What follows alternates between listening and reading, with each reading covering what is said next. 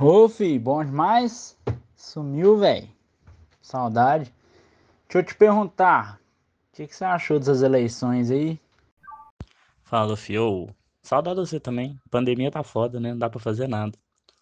Mas enfim, eu tô discutindo eleição desde a eleição, tem 10, quase 15 dias.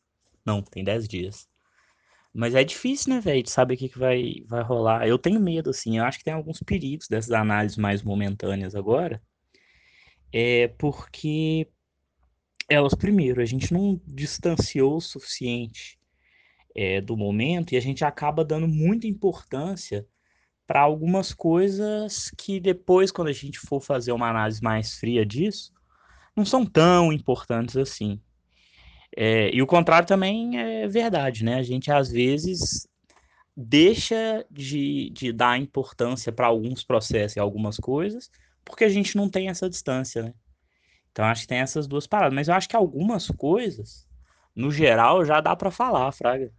Acho que a gente pode ver algumas coisas dos números que saíram dessa parada, do processo eleitoral no geral, número de prefeituras e tal, e disso dá para ver alguns movimentos interessantes, Fraga.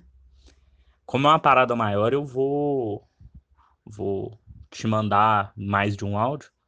E tô terminando de fazer almoço aqui, daqui a pouco eu te mando um negócio, marca aí. Ou quase 10% no Mamãe Falei é uma palhaçada, né? Não acredito que foi tanto. Paulista, né? Reclamar com o Edmundo. Paulista, a única explicação disso. Paulista fazendo paulistagem. Não, mano, foi mal, voltei aí.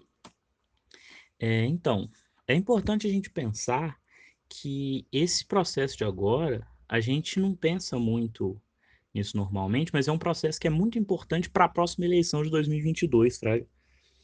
É, a gente fala pouco, mas prefeito é muito importante na hora de ver a eleição para os casos do legislativo, de deputado especialmente, é, nessas eleições nacionais, Fraga. Então, assim, tem um cálculo até quantos municípios precisa para eleger um deputado, Fraga, seja um deputado estadual, seja um deputado federal. Então, isso é muito importante, né? E aí a gente entra em uma questão. Minas tem o maior número de municípios do Brasil, né? E então o MDB, que foi o estado, o, o partido que mais fez prefeitura em Minas, já saiu com muitas prefeituras aí, né? E em São Paulo, o PSDB é, é o partido que ganhou mais prefeitura no estado que tem mais gente sacou? Então, assim, isso é importante que, assim, São Paulo é a tábua de salvação do PSDB. São Paulo e Mato Grosso do Sul são os dois lugares que o PSDB ainda conseguiu ter votações com vários municípios ter ganhado, né? E aí, o que, que acontece? O PT teve uma grande retração também em vários lugares. Significa o quê? No cenário que a gente estava antes, podia parecer que o bolsonarismo ia explodir que não foi o caso nessa eleição. A gente teve o grande vitorioso dessa eleição, foi o chamado Centrão, né? Que é o que tem de mais antigo na política brasileira, né? Você consegue traçar as raízes do Centrão até a República Velha, sacou? É, então, assim, ganhou no Brasil a política tradicional. A gente ficou falando que na eleição passada o discurso que ganhou foi o discurso da velha política. Nessa eleição, então, a gente viu essa parada meio que se inverter. O Bolsonaro teve pouquíssimos é, sucessos eleitorais municipais, pouquíssimos mesmo, retraiu mais do que a esquerda. Na realidade, a esquerda não retraiu, isso é uma parada interessante. assim. O PT retraiu bastante, mas abriu espaço para outras é, candidaturas e outras plataformas de esquerda, né? O único estado que tem é, uma, uma plataforma de esquerda que ganhou com um, um, espaço maior de voto foi o Ceará, que o PDT lá ganha sempre, desde que o Ciro Gomes entrou o PDT. O Ciro Gomes ganha sempre o Ceará, né? E aí tem ali algumas outras coisinhas. Tem um outro estado que tem o PSB, que fez muito, muita prefeitura. Acho que o Espírito Santo fez. É, o PSB foi o estado que mais fez prefeitura lá. Mas, enfim, aí dividindo por por região do país, que é um cálculo interessante da gente ver também, é, o Sudeste ele acabou ficando muito dividido, né? O MDB, como eu falei já, fez mais prefeituras em Minas, PSDB em São Paulo, mas Rio foi PSC, que é um partido que está meio nas franjas, assim, mas o PSC fez o maior número de prefeitos, olha que esquisito. No Rio e no Amazonas. E o PSB foi o partido que mais fez prefeituras no Espírito Santo. Então o Sudeste ficou bem pulverizado, né? É, o Nordeste mais o Pará, na última eleição, que é a mais próxima que a gente tem de comparação, não é uma eleição municipal, mas é a última que a gente tem. Nordeste mais Pará elegeram, foram os únicos lugares em que o Haddad teve mais, mais voto que o Bolsonaro, né? Tirando sempre o Ceará, que o Ciro Gomes ganhou o Ceará também. O que, que acontece? Nesse ano agora, o Centrão entrou com os dois pés no peito no Nordeste, assim. Então foi tudo DEM, MDB, PSD que, que conseguiram ganhar as coisas ali no Pará. No Sul, a gente tem uma outra configuração que todo mundo acreditava que se tivesse um lugar no Brasil que o bolsonarismo ainda estava bem preservado, era no Sul, não foi tanto assim. O Sul foi todo para partidos do Centrão, partidos mais. O que foi mais ainda manteve uma linha mais bolsonarista, mais radicalizada, foi o Rio Grande do Sul, né? E o norte voltou todo para o centro. O PT tinha, nos últimos anos, uma grande hegemonia ali, mas ele foi perdendo para partidos do centrão. Então, assim, no Pará, que era um, partido, um, um estado até então muito centrado no PT, foi o MDB, o DEM ganhou o Amapá, o... aí tem aquelas coisas, né? No Acre tem o MDB também, mas aí teve o PSC, no Amazonas ali. Então, assim, em suma, o norte caiu para o centro, o que dá, no total, uma grande vitória do Centrão, né? Uma retração muito grande do PT, mas uma retração grande também do PSD, do PSDB, desculpa. E é isso, né? Aí a gente tem que ver, numericamente foi isso, a gente tem que ver agora o que que isso significa, né? Quais são os movimentos que a gente consegue tirar disso. Então, bicho, disso dá pra gente tirar uma tendência, assim, né? Qual que é essa tendência? Áreas mais rurais, é, com menor densidade urbana e tal, em regiões com menor densidade urbana, os votos tenderam a voltar para o centrão. Esses votos na última eleição foram muito puxados para o lado do bolsonarismo, tirando o Nordeste, né, que, que esses votos iam muito na direção do PT também é, esses votos tenderam a voltar para o Centrão. O Centrão tem raízes ali nas oligarquias locais, né, no coronelismo que a gente lá no colégio. Então, o Centrão tem as raízes nisso. Por isso que esses votos meio que vão retornando, estão retornando para o Centrão, esses votos locais, com a desarticulação de algumas paradas do bolsonarismo ali e tal, né? Nas áreas urbanas tem uma tendência interessante. A gente teve uma tendência nos grandes centros, e quanto maior o centro, maior a tendência à esquerda é, foi apresentada. Então, assim, o maior deles a gente vê que tem segundo turno é o, o Boulos em São Paulo, com chances reais de levar a eleição, né? A gente teve em Porto Alegre a Manuela, que tá fazendo uma campanha bem interessante e tal, então tá conseguindo puxar Porto Alegre é uma cidade que é ainda das grandes capitais, talvez uma das mais polarizadas.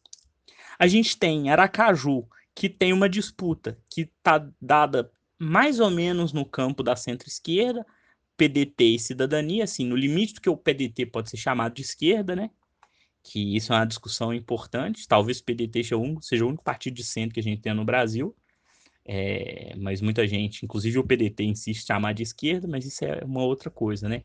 E Belém, que a gente tem o Edmilson Rodrigues, que é um cara do PSOL, que tem muitas chances, mas com indo contra um delegado, é, não lembro o nome, é delegado Iguchi, eu acho, que é do Patriotas, que é um cara apoiado pelo Bolsonaro. Então, assim, essa eleição de Belém talvez seja a eleição que a gente possa ver uma maior polarização de todas, né?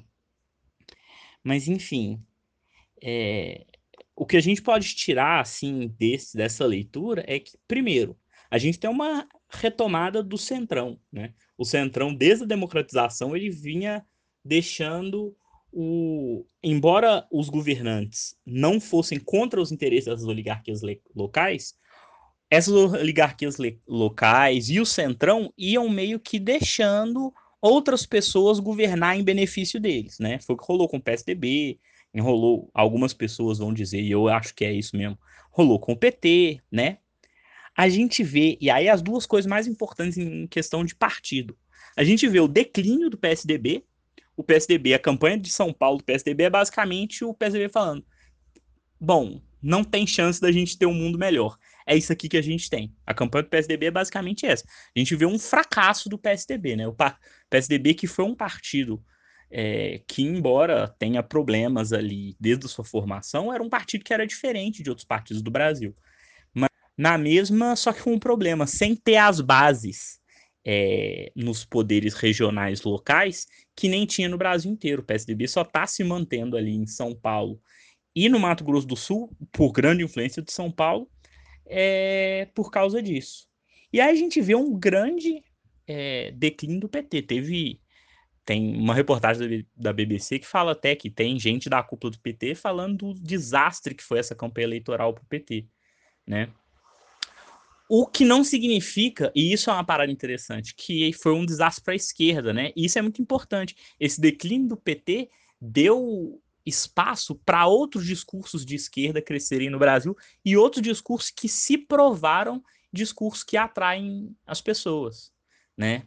É, você vê, por exemplo, a vereadora mais votada em Belo Horizonte, a Duda Salaberto, teve 30 mil votos. É uma vereadora do PDT? É. Mas é uma vereadora que tem é, ali pautas que se identificam com pautas de esquerda, né? A gente tem, por exemplo, campanhas importantes em outros lugares.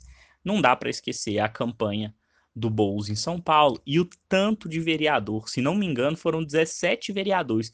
Só que PT e PSOL fizeram na Câmara de São Paulo que eu acho que são 55 vereadores, então assim, vai ter uma bancada bem significativa ali. Só esses dois partidos têm uma bancada de, de, de uma representatividade grande ali dentro da Prefeitura de São Paulo, né? É, e é isso, eu acho que a gente tem essas questões, e aí eu vou te mandar um áudio daqui a pouco, falando um pouco das pautas e dos discursos, né? Isso eu acho que é uma análise, o que eu fiz agora é uma análise um pouco mais dos números e de como que as balanças de poder e as, correlações de forças locais e nacionais ficaram. Eu acho que tem uma, um ponto importante dos discursos também. Marca aí que eu vou só terminar de lavar os pratos aqui e já te falo. Bicho, assim, só para explicar, o que eu fiz ali antes foi tipo uma análise quantitativa dos votos, aí eu fiz uma análise qualitativa. Agora a gente precisa ver o que, que é o discurso que rolou nessas eleições, né? o que, que colou nessas eleições, no fim das contas. Acho que a primeira coisa que a gente tem que ver é que o sucesso de pautas identitárias, né? Pautas de mulheres, pautas de negro. E aí uma questão importante, tanto a esquerda quanto a direita. Muitos partidos de direita se vestiram com cores bonitinhas. Um exemplo disso é o Cidadania, por exemplo, que lançou várias é, candidaturas que estavam ali falando dessas pautas, mas que acabaram elegendo vereadores, principalmente, que eram considerados conservadores, né? Você vê aqui em Belo Horizonte, por exemplo, rolou isso. Tiveram várias candidaturas coloridinhas, bonitinhas, mas o Cidadania acabou elegendo a Marilda Portela. Quem que é a Marilda Portela? É uma mulher que se diz defensora dos cristãos, conservadora e antifeminista. Né? Então, isso diz duas coisas. Isso diz que a direita também está aprendendo a se, se aproveitar e a usar essas pautas. Mas mais importante que isso é que a militância, com todas as aspas possíveis, que está em torno de algumas dessas pautas, é muito deseducada, né? Porque isso é algo muito evidente. Isso no início do processo eleitoral foi muito falado. Eu falei isso diversas vezes em diversos lugares, né? Que é, não adianta votar só na pessoa. O partido em que ela tá faz muita diferença, né? E aí o que, que acontece? A gente tem que ver que isso está ligado a uma ausência também de, principalmente, é, esses partidos, que são partidos que se propõem a ser partidos ideológicos, de ter uma proposta real é, de, de projeto prático para cidades, né? É, houve, e aí isso é uma questão, candidatos de esquerda que se deram bem eram candidatos que conseguiram articular e falar assim, não, eu preciso fazer um projeto específico, eu não posso ficar em pautas muito difusas.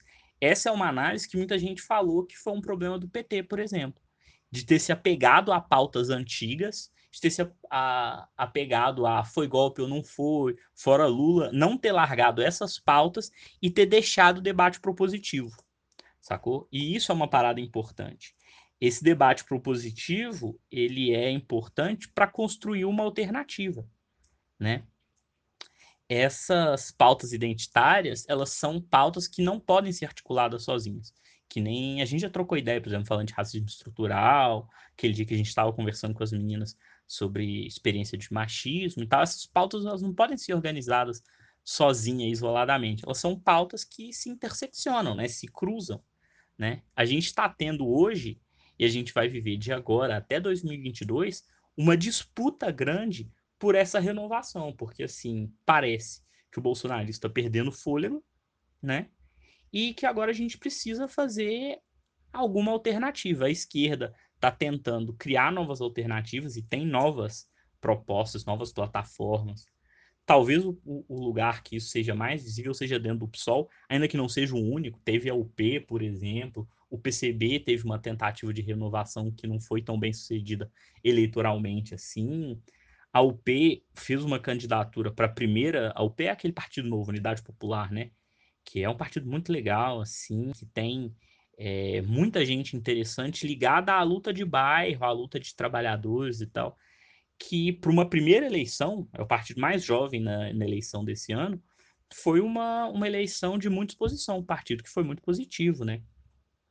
E é isso, são esquerdas que estão com um novo debate propositivo, que parece que para os próximos anos vai ser bastante importante, bastante interessante. Ô, velho, mas é aquela coisa também, né? Isso são minhas opiniões. Eu são as coisas que eu acho, que eu depois de participar de umas reuniões, uns debates, eu acho que é isso. Não tem ainda nenhuma grande é, análise mais compreensiva do que foi essa eleição. Até porque essa eleição nem acabou né, ainda, vai ter segundo turno em alguns lugares. E, e o segundo turno vai ser muito decisivo para algumas dessas questões. Mas, assim, a melhor leitura que eu vi disso até agora foi de um podcast de uma menina, eu já te falei desse podcast, chama Respondendo em Voz Alta, da Laurinha Leiro. Que é aquele negócio, né? A gente tá vendo com as coisas tão ruins, as únicas pessoas que fazem leitura social boa ultimamente são comediantes e cantor de rap. Então, assim, Laurinha soltou, tô esperando o Jonga soltar uma bomba aí falando desse processo. Até lá a gente tem pouca coisa para analisar, até porque para uma análise acadêmica mais bem feita, vai demorar ainda. Tem algumas coisas que estão analisando o processo desde mais atrás. Uma das coisas, por exemplo, você lembra a Bela, aquela aquela moça que era da UFMG lá também, e que foi do COPAC, então ela é vereadora agora e ela fez doutorado na ciência política e a tese de doutorado dela é sobre o fim do programa democrático popular, que é um tema bem interessante e que é interessante para pensar essa nova articulação dentro da esquerda.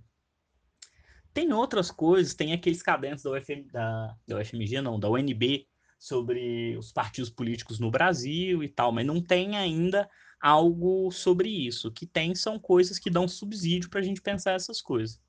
Enfim, acho que é isso. Foi mal um monte de áudio que eu mandei, mas é que esse assunto não está muito, muito resolvido na minha cabeça ainda. Enfim, beijo. Vamos ver se a gente consegue pelo menos marcar uma ligação de todo mundo e tal, porque com a pandemia tá difícil de se encontrar, né? Se cuida aí. Beijão. Mano, antigamente, velho, bisteca era a carne mais barata que existia, velho. Hoje em dia você não acha essa porra por menos de 15 reais. Vai tomar no cu. Autorizou Silva no ar, reforma explosivo. É do Paulo Emílio, senso legal. Pulo picado, tá agarrado. Ai, ai. DJ Robson Caetano. Ronaldo, você e o Milano come to sweep the yard. Ronaldo. Yard man. I like that room. Pega no breu, pega no breu, joga lá. Yes, I like Saveiro pega no Peru 2000. the youth man who come to me for yard. Yard man. I like that broomstick